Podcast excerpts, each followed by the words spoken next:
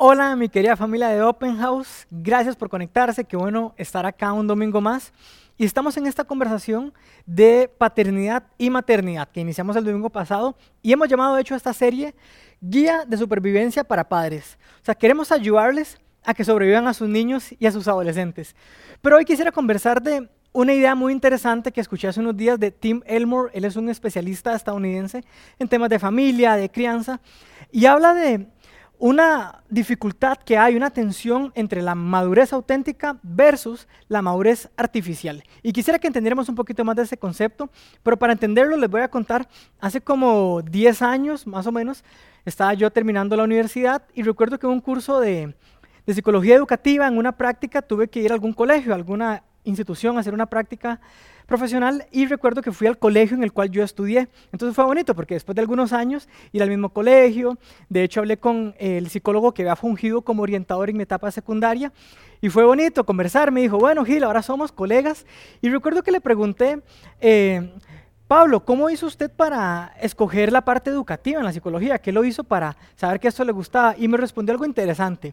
Me dijo, en realidad Gil, le voy a ser honesto, en psicología no siempre uno escoge lo que quiere, sino que donde haya trabajo, ahí empieza, donde se le abre una puerta. Entonces fue curioso y, no estaba tan perdido porque aunque mi pasión la, tenía muy claro de muy joven era la parte clínica, la atención uno a uno, atención a parejas, familias, mi primer trabajo fue en un colegio también porque se abrió una puerta. Recuerdo que una ex profesora de la U se recordaba de mí y pues me llamó, hice la entrevista y empecé a trabajar ahí. Y, en, y al final fueron cuatro años que estuve trabajando en una institución educativa en secundaria. Y, y, fue muy rico el aprendizaje, fue muy enriquecedor. De hecho, estoy agradecido con Dios por esa experiencia porque imagínense, cuatro años rodeado de adolescentes todos los días, de lunes a viernes, cuántas cosas uno escucha, se da cuenta, vive con adolescentes, decenas de adolescentes de lunes a viernes durante cuatro años. Así que fue una experiencia muy bonita, pero también entendí que la adolescencia, o sea, uno no trabaja con adolescentes solamente, sino con sus padres, con sus familias, con el sistema completo. Y algo que fui entendiendo estas nuevas generaciones es que mucho de lo que pasa con ellos tiene que ver más bien con la paternidad, tiene que ver con la educación que reciben en casa, que tiene, diría yo, de base esta idea de quiero darle a mis hijos algo que yo no tuve, o darles más cosas de las que yo tuve, brindarles más oportunidades y mejores de las que yo tuve. Y eso está muy bien, o sea, esa me parece como una idea muy apropiada. Sin embargo, lo que sí noté es que la balanza se estaba yendo a un desequilibrio, más bien hacia la sobreprotección, hacia, como decimos en Costa Rica, la alcahuetería. Esa idea de ayudarles, de darles privilegios, beneficios, aunque no se los hayan ganado, aunque no se estén comportando de la mejor manera. Sí vi mucho de eso, incluso la idea de librarlos de consecuencias o salvarlos de las consecuencias de sus acciones. Y por ese lado no está tan bien. Por ese lado no está tan bien porque los chicos quieren crecer, quieren tener oportunidades, pero no necesariamente están desarrollando la responsabilidad que esto requiere. Y eso nos lleva a este gran debate, esta pregunta. Este, ¿será que los chicos están creciendo muy rápido o muy lento? ¿Qué piensa usted? ¿Sabe? Yo creo que las dos, creo que por un lado están creciendo muy rápido y por otro lado muy lento. Lo que quiero decir es que están queriendo experimentar cosas de grande a muy temprana edad, pero están queriendo responsabilizarse y madurar un poco más tarde. ¿Por qué quieren experimentar tantas cosas? Por la tecnología, por las redes. Tienen todo a la mano, los celulares inteligentes, tienen tanta información desde tan jóvenes que quieren vivir casi como jóvenes adultos desde adolescentes, desde niños. Estamos viendo chicos que se tatúan, que se hacen operaciones, cirugías plásticas y cosas desde la adolescencia. Yo no estoy hablando de que esté bien o mal, lo que estoy diciendo es que es curioso que a tan temprana edad se esté dando esto, mientras que esos mismos chicos tal vez a sus 30 podrían no estar a cargo de sus vidas, no estarse responsabilizando económicamente de sí mismos, viviendo bajo su techo, comiendo su comida, lo que usted paga y no haciéndose cargo todavía. De hecho, eso no es algo tan nuevo, ¿verdad? Es algo que ya nos pasó la generación Y, los famosos millennials, mis compas, mi gente. Sí, claro, muchos de mis amigos, de mis excompañeros, están en sus 30 viviendo con sus papás y ganando buen salario, trabajando en una buena empresa, viajando por el mundo, tirándose la buena vida, pero no necesariamente haciéndose cargo y sus papás en buen tico alcahueteándolos todavía. Así que ese es un problema, de alguna forma, no es una crítica destructiva, pero sí estoy evidenciando una realidad. Y quiero decirle ahora, los chicos más jóvenes, la generación Z, los que están en primaria, en secundaria, los que están en sus casas, ellos todavía no sabemos cómo van a ser de adultos. Todavía no sabemos qué tanto se van a hacer cargo de sus vidas. Pero si no hacemos cambios, puede que, que ocurra algo similar o peor. Yo le pregunto, usted todavía tiene a sus chicos en casa, ¿cómo los va a educar? ¿Cómo les va a ayudar a crecer? ¿Cómo los padres de familia pueden facilitar la madurez y la adultez en sus hijos? ¿Qué podemos hacer? Tengo que empezar siendo sinceros. Siendo sincero, esto es difícil, no es tan fácil. De hecho, a pesar de nuestros mejores esfuerzos, nuestra cultura fomenta la madurez artificial. Por eso sé que es difícil y por eso estamos hablando de eso precisamente. Artificial es la idea de algo que parece real, pero que no es real. Parece que es grande, parece que es maduro, pero en realidad no. Y esto, además, todo el mundo artificial tiene que ver también con el mundo tecnológico con el que viven nuestros chicos, nuestros adolescentes. Ellos crecieron con la tecnología. Piense por un momento, a usted sus padres no le enseñaron cómo criar a un hijo con tecnología, porque cuando usted era niño no había tanta tecnología. Pero hoy tenemos la primera generación de niños que crecieron con tecnología, que tienen toda la información a mano. Es la primera generación que no necesita un adulto para tener información. Qué miedo, ¿verdad? Es la primera generación que tiene toda la información en el teléfono sin tener que ir a buscar una biblioteca, un libro o a sus papás ni siquiera. Sin embargo, aunque no necesiten un adulto para obtener información, sí la necesitan a usted. Nos necesitan como adultos para interpretar la información, para dar un contexto apropiado a la información. Así que, para hablar y entender un poquito más a qué me refiero con la madurez artificial, es la idea de que los chicos están sobreexpuestos a información mucho antes de estar listos. Con un teléfono inteligente, y se los estamos dando muy jóvenes, tienen información de todo, pero a la vez los chicos están expuestos a experiencias de vida real mucho después de estar listos. Y este es el problema. Están expuestos a información muy temprano, pero a experiencias reales muy tarde. Piense por un momento, y eso yo pues no lo viví, ¿verdad? Pero he escuchado historias de nuestros bisabuelos que ya trabajaban como a los 12, 13 años. Este, me parece un poco extraño, un poco duro, pero sí es interesante que hoy tenemos chicos de 25 o 30 años que no han tenido su primer trabajo porque están estudiando, porque están en casa, porque están vacacionando, porque están conociendo el mundo y no están necesariamente creciendo. Hoy, como les decía, un niño de 8 años consigue todo tipo de información con el celular, pero ese mismo chico tal vez a los 16 no tiene la madurez para hablar de frente a frente con un adulto y tener una conversación seria, porque el conocimiento que tienen no es experiencial. De hecho, como algunos de ustedes saben, el Nuevo Testamento de la Biblia está escrito en griego y no siempre una palabra en español es la misma, digamos, una misma palabra en español podría tener varios términos griegos que difieren un poco el significado. Así que quisiera hablarles de dos términos que en griego hacen referencia a conocimiento. El primero es ginosco que es tener conocimiento de algo, tener información, saber de algo que me dijeron, que leí, que escuché. Pero epiginosco es percibir y entender con toda claridad desde la experiencia. O sea, es un aprendizaje, un conocimiento, no porque escuché, sino porque lo he experimentado. De hecho, la idea cristiana es de que conozcamos a Dios y la palabra de conocer a Jesús, de conocer a Dios, es epiginosco, es que no que escuchemos, no que nos cuenten, sino que experimentemos de manera real las enseñanzas de Jesús, el amor de Dios que nos transforma. Entonces es un conocimiento que tenemos porque hemos experimentado. Pero volviendo al tema de, de los chicos, mucho de lo que ellos tienen es ginosco, no epiginosco. ¿Y cómo se fomenta ginosco? ¿Por qué está pasando esto? Por el Internet, porque tienen datos sin límites, porque están conectados día y noche. Dice, ¿verdad? Los estudios, la estadística que consumen más de mil mensajes por día conectados a redes sociales, a, sus teléfonos, en sus tablets, están recibiendo demasiada información. Como decía, no necesitan adultos para tener información y esto me asusta. La mayoría de chicos en preescolar están en línea. Uno dice, ¿cómo? Si no tienen su teléfono propio, pero piense.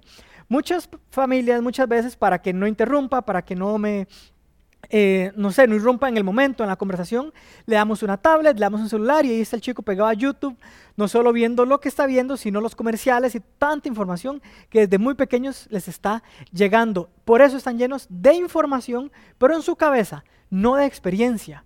Por otro lado, el problema también es cómo se pierde epiginosco. ¿Por qué no está ocurriendo la parte experiencial? Y aquí quiero devolver la responsabilidad de los padres, porque tiene que ver con padres con miedo al riesgo, que de alguna forma están evitando que se lastimen, están con tanta protección que se convierte en sobreprotección.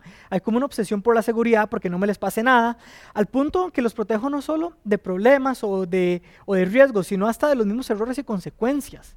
Estructuramos los días de la niñez y de la adolescencia de nuestros chicos. Queremos escribirles y definirles la vida. Claro, con la mejor intención, queremos que les vaya bien, pero no les estamos dejando experimentar, no les estamos dando chance para que tengan autonomía, para que tomen sus decisiones y sobre todo para que experimenten y se hagan responsables de sus consecuencias. Quiero decir que está bien el cuidado, yo entiendo, nada más nos hemos desbalanceado hacia la sobreprotección y eso no les da seguridad y eso no les permite tomar sus propias decisiones y aprender a asumir riesgos. Piense para hacer una comparación, de niño, tal vez usted de niño todavía jugaba en árboles, se subía a los árboles, sus papás no sabían, iba a una poza, ¿verdad? Que es como en unas lagunas pequeñitas, a nadar y volvía de noche a la casa después de jugar escondido en la calle. Y hoy en día sus hijos, niños y adolescentes, no salen pero ni del condominio, no salen de donde el guarda, no les permitimos nada. Yo entiendo, este, ahora por lo tanto, que niños que les han resuelto todo, que han hecho todo por ellos, que han decidido todo por ellos, lleguen a la vida adulta y no sepan escoger una carrera universitaria. Entiendo millennials con tanta ansiedad a la hora de, ir a un trabajo o de ir a una entrevista. Y he escuchado a gente que a veces en, un mal ride como que bromea, uy, que la ansiedad de la enfermedad millennial se la inventaron. No es cierto, la ansiedad siempre ha existido. Antes decían nada más, ah, es que él es muy nervioso. Hoy sabemos que es una realidad clínica, pero sí quiero decir que los chicos que no tuvieron mucha posibilidad de tomar sus decisiones, de asumir su vida, cuando están grandes experimentan mayor ansiedad al riesgo, mayor ansiedad, como les digo, esa entrevista a trabajo, a una nueva experiencia, porque no han tenido la fortaleza de valerse por sí mismos. Entonces, es importante darles chance, es importante darles un poco de autonomía, de libertad. Yo entiendo que hay temor, entiendo la delincuencia, entiendo que no, sé que nos da miedo dejarlos salir solos al, al mall, al cine, pero Equilibrio, estoy hablando de equilibrio. De nuevo, los bisabuelos, no sé cómo, pero se casaban, trabajaban a los 15 años, a esa edad empezaban a tener hijos incluso. Y hoy yo no estoy diciendo para nada que eso sea aconsejable, no creo que nadie de 15 debería casarse ahorita, pero sí estoy diciendo que su hijo de 15 puede hacer más cosas que simplemente estar pegado a Instagram. De eso sí estoy seguro. Y pueden más si ustedes les dan mayor posibilidad, si les dan mayores herramientas para que se hagan responsables de sus acciones. El problema es que reciben tanta seguridad que interpretan el riesgo como algo malo. Claro, porque mi papá siempre me, me alejó del riesgo, me alejó de las decisiones, entonces no quiero arriesgarme en la vida. Por eso hablamos de madurez artificial. Son chicos que tienen el mundo en las manos, pero a la vez le tienen miedo al mundo. Así que, ¿cómo podemos fomentar la madurez auténtica? ¿Cómo podemos enfrentarnos a este problema y darles la mejor educación a los chicos? Yo creo, y recuerden esto, dos factores esenciales, autonomía y responsabilidad. La madurez auténtica es el resultado de este balance entre autonomía y responsabilidad. Ahora, los chicos, claro que quieren autonomía. Ya su adolescente tal vez le dice, mami, pero no me trate como a un niño, ya yo soy grande. porque mi hermano puede llegar a las once y media y yo no? Déjeme salir, confía en mí. Claro, quieren autonomía. Y en parte está bien. Yo lo que espero es que con sabiduría, con conversación, pueda usted darle poco a poco más libertad, más autonomía a su hijo. Pero aquí está el secreto. Con cada paso de libertad que le doy, un paso de responsabilidad también. Tal vez su hijo ya cumplió 18 años, ya sacó licencia, todavía no le ha dado su propio carro, pero le presta el carro familiar. Entonces, présteselo y eso sí, dígale, ok hijo, vaya, disfrute, eh, me deja el tanque por donde estaba con su mesada que haya un poco de, libertad, pero a la vez de responsabilidad, que cada paso de libertad tenga un paso de responsabilidad. Yo recuerdo que una experiencia muy enriquecedora en mi adolescencia fue trabajar con mi papá, desde cosas propias de su empresa hasta cosas, no sé, como muy manuales, como trabajar en arreglar una casa que iba a vender o algo así. Y me recuerdo hasta trabajando en el zacate, en Tico, chapeando. Seguro no lo hacía muy bien y estoy seguro que para mi papá, para la economía de él y de la casa, no cambiaba nada que yo diera esas horas de trabajo. Pero para mí, como persona, cambió todo. Porque aprendí que las cosas cuestan. Aprendí que el dinero cuesta trabajo, cuesta esfuerzo. Y eso lo valoro muchísimo. Entonces, así como mi papá y mi mamá igual trataron de enseñarme de sí, definitivamente me dieron mejores oportunidades de las que tuvieron ellos. O sea, una brecha grandísima. el esfuerzo que ellos tuvieron que hacer comparado a lo fácil que para mí fue, es realmente grande la diferencia. Pero aún así, con la idea de que cueste. Y hay un versículo muy interesante en Proverbios que dice, educa al niño en su camino y cuando estuviere viejo no se apartará de él. Proverbios 22.6, lindísimo. Y, y es cierto, lo que usted fomente en sus hijos van a ser los frutos que se van a ver cuando esté adulto. Pero a veces el versículo es un poco ambiguo, ¿verdad? Porque, bueno, ¿cuál es ese buen camino? ¿Cómo es entonces para que tenga madurez real, madurez auténtica? Y quisiera leer algo que no escribió alguien a un hijo natural, sino más bien que escribió el apóstol Pablo a alguien que él determinaba como un hijo espiritual, que no era un hijo de sangre, pero sí un discípulo de él, alguien a quien él formó y tenía tanto amor y tanta responsabilidad en educarlo, en formarlo, como yo creo que tal vez como padres y como madres podríamos tener incluso con nuestros hijos biológicos. Así que quiero leer esto que está en 2 Timoteo 12, 1, 2. Dice, tú pues, hijo mío, Pablo hablando a Timoteo, pero piensen que esto se lo está diciendo usted a su hijo, a su hija. Esfuérzate en la gracia que es en Cristo Jesús. Lo que has oído de mí ante muchos testigos, esto encarga a hombres fieles que sean idóneos para enseñar también a otros. Ok, el contexto de Pablo es que él andaba evangelizando a todo el mundo. Bueno, en parte por eso no se casó y no tuvo hijos, ¿verdad? Dedicó su vida a llevar el mensaje de Jesús a Asia, Europa, por todo el Medio Oriente, increíble. Y Timoteo fue un discípulo que estaba haciendo lo mismo. Entonces, en este contexto, Pablo le está hablando a Timoteo de cómo seguir esta práctica, esta misión de llevar el mensaje de Jesús a diferentes lugares. Pero lo que me llama la atención es esta frase, lo que has oído de mí. Esto mismo enseña. Yo creo que por ahí va el secreto, por ahí va la sabiduría. Que usted a sus hijos les pueda decir frente a frente, viéndolos a los ojos, lo que usted ha escuchado, lo que ha visto en mí, esto ponga en práctica. La responsabilidad, el esfuerzo que ha visto en mí, esto repita. Sigue diciendo Pablo, tú pues, sufre penalidades como buen soldado a Jesucristo, y ninguno que milita se enreda en los negocios de la vida a fin de agradar a aquel que lo tomó por soldado. ¡Wow! ¿Quién se ve diciéndole a su hijo, sufra? Y bueno, de nuevo, es una metáfora de Pablo, eran tiempos de guerra, de ejército, y tiene mucho sentido hacer una analogía entre el camino espiritual con un soldado que es disciplinado, esforzado y que da siempre su mayor esfuerzo. Pero, de nuevo, la idea de que el mensaje de un padre responsable a su hijo no es la vida es gratis, todo es fácil, tíresela rico, llévela suave, sino esfuércese, haga lo mejor, sea disciplinado, sea responsable de sus acciones, incluso si tiene que sufrir por hacer lo correcto, hágalo. De hecho, la disciplina cuesta, la disciplina duele, sea física, sea mental, sea espiritual, implica un esfuerzo, quien puede implicar negarnos al deseo, al placer, a lo fácil y hacer un gran esfuerzo. Y Pablo está diciendo eso. Y yo creo que es tiempo de que le enseñemos eso a nuestros hijos. Está bien sufrir, está bien pagar la consecuencia de algo, asumir la responsabilidad de algo. Está bien sufrir, ahorrar para luego poder comprarme algo. Está bien el sacrificio responsable para eh, alcanzar mis metas y mis deseos. Y termina diciendo Pablo, y también el que lucha como atleta no es coronado, sino lucha legítimamente. El labrador para participar de los frutos debe trabajar primero. La ética, la ética del trabajo, del esfuerzo, de la responsabilidad. Pablo está diciendo otra analogía, o sea, muchas metáforas, así como un atleta que juega sucio no merece la corona, igual con sus hijos. No se tienen que brincar las cosas, no se tienen, no tienen que alcahuetearlos para que lleguen más rápido, más fácil. Tienen que pagar el precio del esfuerzo, del estudio, de la, del respeto, de la disciplina para alcanzar éxito en la vida. Porque el que no trabajó no es digno de los frutos de ese trabajo. Entonces es muy duro y muy fuerte lo que Pablo nos dice, pero yo creo que basado en esta realidad de que los chicos están asumiendo o adquiriendo madurez artificial porque se las estamos poniendo muy fácil, debemos equilibrar con mayor responsabilidad. Recuerden, la autonomía y la libertad ellos la quieren naturalmente, pero la responsabilidad es algo que usted y yo vamos a generar en las nuevas generaciones. Para fomentar la responsabilidad quiero dejarles dos ideas. Debemos dejar de resolver todo a los chicos. Si en el colegio lo llaman porque su hijo eh, irrespetó el código de conducta, hizo algo malo, que asuma la consecuencia, que pierda los puntos, que asuma la boleta. No llegue a pelear, no llegue con un, abogado a defender lo incorrecto.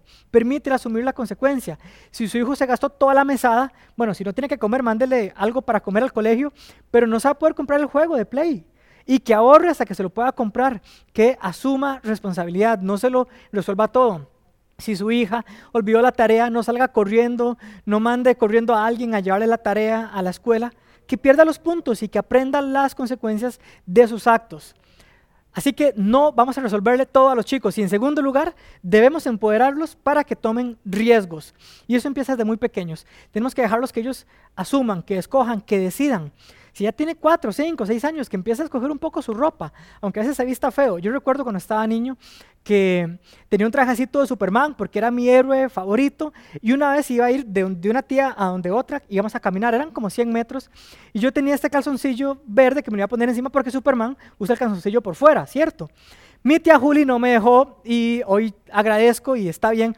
Entonces, a menos que sea un tema de calzoncillos por fuera, deje que sus niños escogen un poquito cómo se quieren vestir, que escojan un poco sus amistades, claro, guíelos, escúchelos, aconsejelos, pero que escojan amistades, que ellos puedan asumir que cuando tengan una dificultad, tal vez ocupan una tutoría o una ayuda. A veces usted puede buscar un tutor, pero a veces es su hijo el que tiene que ir a tocarle la puerta al profesor y preguntarle, o preguntarle a un compañero, pedirle ayuda, que ellos vayan asumiendo su responsabilidad y así cuando terminen secundaria, que tengan la fuerza, la, la habilidad, la capacidad de escoger su propia carrera, saber qué quieren. Y siempre con guía, por supuesto, siempre con ayuda, pero que tengan la seguridad para escoger una carrera. No todo tenemos que resolverlo por ellos, no todo tenemos que hacerlo, sino más bien empoderarlos, responsabilizarlos, entregarles cosas en sus manos para que crezcan y sean no artificialmente, sino auténticamente maduros. Recuerden, la madurez auténtica es el resultado entre autonomía y responsabilidad. Les dejo una idea para que puedan tomarlo en cuenta. ¿Cómo pueden ellos tener responsabilidad con algo? Voluntariado. Aquí en Open House tenemos adolescentes que ayudan con niños o con chicos más pequeños o en algún área. El voluntariado es una forma de ser responsables, de hacerse cargo de algo. Así que yo les invito a que se den esa oportunidad. Y nada más lo termino con esta idea. Saben, yo estoy en mis treintas y estoy totalmente agradecido por mis padres y el trabajo que hicieron. Ellos estuvieron siempre presentes, Probablemente hoy estén escuchando esta charla, mi papá, aunque no asiste a Open House, asiste a otra iglesia, va a probablemente escuchar esta charla solo porque aquí está su hijo hablando. Lo que quiero decir es que sé de mis imperfecciones, sé de mis errores, sé de un montón de cosas malas mías, pero también sé de mis valores, sé de la calidad de ser humano que soy, sé de la calidad de hijo de Dios que soy, y todo eso positivo, lo positivo, lo negativo no, lo positivo se lo debo a mis padres. Gracias a Dios por los padres que me dio. Y le pregunto, cuando sus hijos tengan por ahí de 30 años, cuando ellos estén hablando en algún lugar acerca de ustedes, ¿qué quisieran escuchar? ¿Cómo quisieran que sus hijos se expresen de ustedes? Con esa pregunta quisiera cerrar con una oración. Jesús, gracias porque nos has dado una responsabilidad inmensa de educar y de, de formar niños y adolescentes en tu palabra, en tus principios, en tus mandamientos. Danos la sabiduría para amarles siempre pero a la, vez tener límites y brindarles responsabilidad para que ellos crezcan de manera madura conforme a tu voluntad. Danos la sabiduría y fortaleza para hacerlo de manera balanceada y equilibrada conforme a tu palabra. Gracias y confiamos en ti a nuestras nuevas generaciones. En el nombre del Padre, del Hijo y del Espíritu Santo. Amén.